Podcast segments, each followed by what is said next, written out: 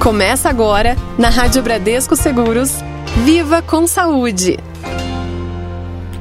Muito bem, sexta-feira é hora de falarmos da saúde. Com o passar dos anos, o corpo começa a perder naturalmente massa muscular e força. Algo comum aos idosos, esse é um processo que começa quando estamos ali perto dos nossos 30 anos. O nome dessa condição é sarcopenia. É um processo natural, sim, é sim, tá?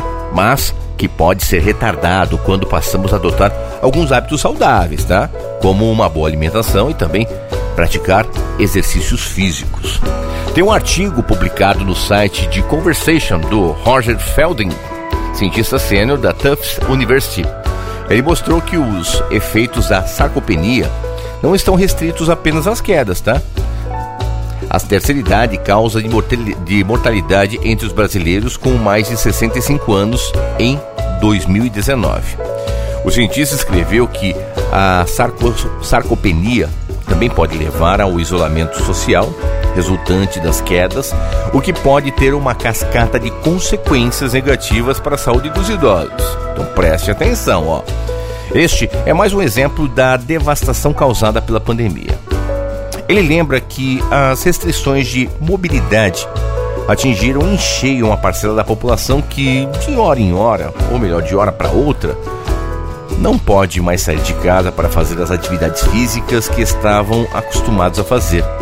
A perda de massa muscular leva à incapacidade de realizar atividades diárias que restringem a capacidade de viver plenamente. E isso é muito ruim. A condição, diz assim o cientista, está associada à inflamação, resistência à insulina, redução à testosterona e estrogênio, doenças crônicas, cardíacas e pulmonares. Alimentação saudável e exercícios físicos contra a sarcopenia. A prática diária de exercícios, principalmente os de resistência e força, ajuda a retardar os sintomas da sarcopenia.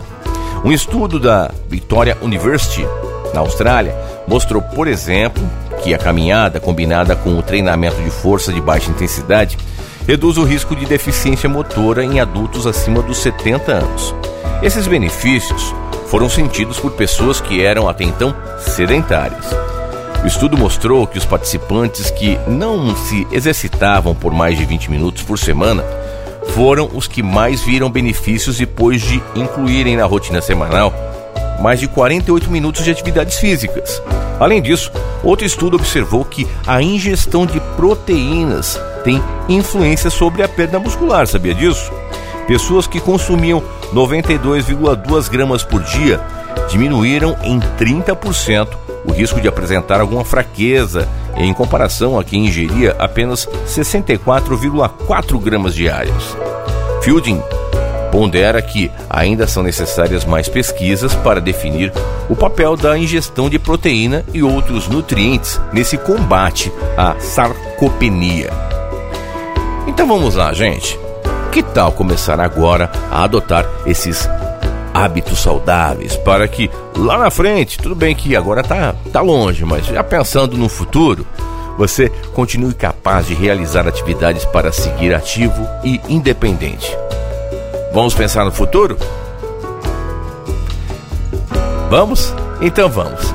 O nosso Viva com Saúde de hoje fica por aqui, mas semana que vem tem mais dicas, hábitos e noções para você viver muito com saúde, aqui no nosso Viva com Saúde.